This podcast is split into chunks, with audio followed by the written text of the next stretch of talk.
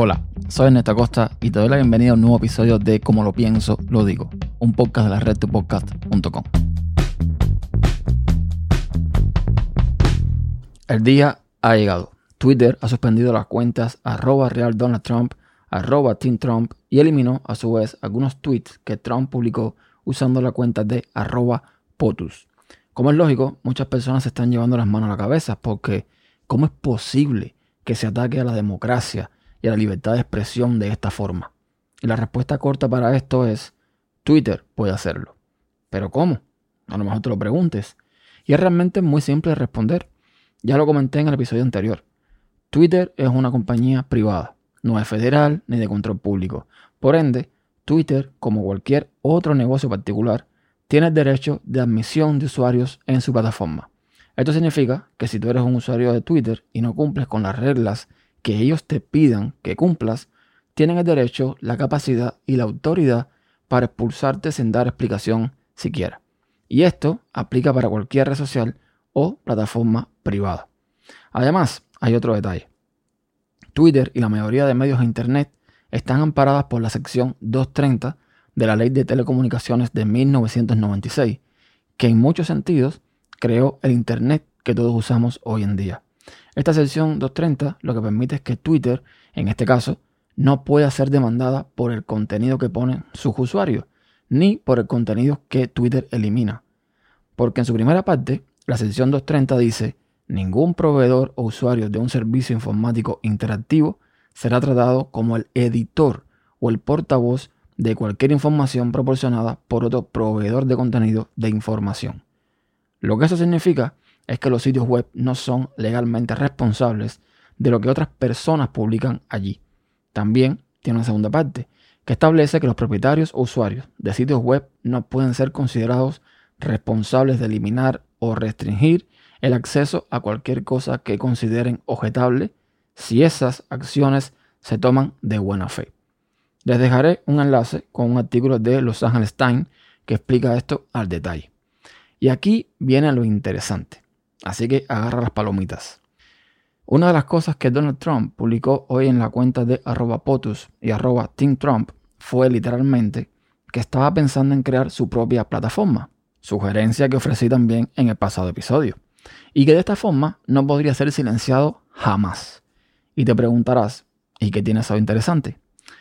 Pues que fue el mismo Donald Trump el que firmó una orden ejecutiva para modificar el alcance de la sección 230, para que si una empresa edita contenido o restringe publicaciones que son violentas, obscenas o acosadoras, entonces estaría involucrado en una conducta editorial y podría perder cualquier protección que le otorgara la sección 230 anteriormente.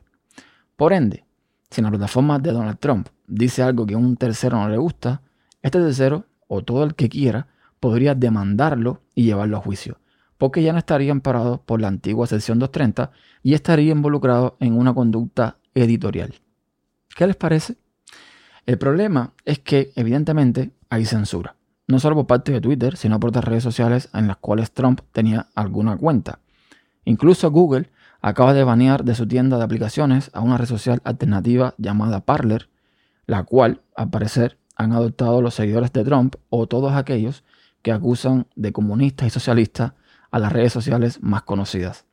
Pero claro, tenemos un dilema. ¿Deberíamos permitir los discursos de odio, la incitación a la violencia, las ofensas y cualquier tipo de mensaje que provoque caos, muerte, división o alteración del orden? ¿Deberíamos hacer la vista gorda con tal de proteger la libertad de palabra y de expresión? ¿Hasta dónde llega esa llamada libertad? Si yo, por ejemplo, abro un sitio web con un dominio propio, un servidor propio, donde directamente publico mensajes que invocan a atacar a miembros de LGTBI o a las comunidades negras o a los inmigrantes ilegales, ¿estaría bien que no me lo censuraran por el hecho de defender esa libertad de expresión? Yo no entiendo la libertad de expresión de esa forma. Para mí es poder decir o mostrar en cualquier manifestación lo que piensas, siempre y cuando eso no tenga como objetivo afectar a otra persona. Algunos usuarios me han preguntado, ¿por qué Twitter no censura entonces a Nicolás Maduro o a Díaz Canel? Sinceramente, yo no sigo ninguna de las dos cuentas y por ende no sé si tengan o puedan dar un mensaje tan fuerte más teniendo en cuenta que su número de seguidores comparados con los de Donald Trump es ínfimo.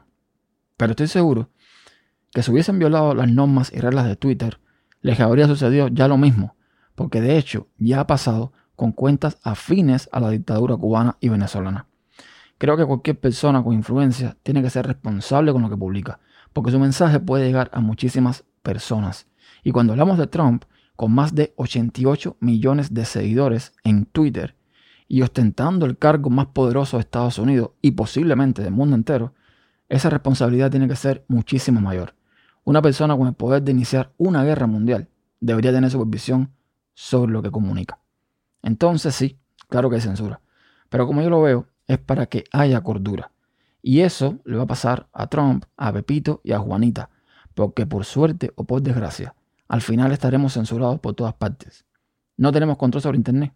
Alguien más decide si tú puedes conectarte a la red de redes o no. Es así. Si queremos que haya paz, armonía, un buen comportamiento civil o al menos algo que se le parezca, tenemos que respetar las leyes y las reglas. De lo contrario, ya habríamos desaparecido como especie. Entonces, si de verdad te preocupa la libertad de expresión, te pregunto, ¿hasta qué punto crees que sería adecuado permitir que una persona influyente sea capaz de decir lo que crea, en cualquier escenario, aunque afecte a miles o millones de personas. Y si hablamos de democracia y te ofendes o te molestas por lo que está pasando con Trump, déjame preguntarte, ¿no es también un ataque a la democracia no reconocer un proceso democrático como son las elecciones de Estados Unidos? ¿No es un ataque a la democracia el querer revertir un proceso democrático a la fuerza? ¿O es que estamos hablando de democracias distintas? Espero tu respuesta. Ya sabes dónde. Y eso es todo. Pueden encontrar todos los episodios en tupodcast.com barra como pienso digo y todos los métodos de contacto lo tienen en tupodcast.com barra contacto. Hasta la próxima.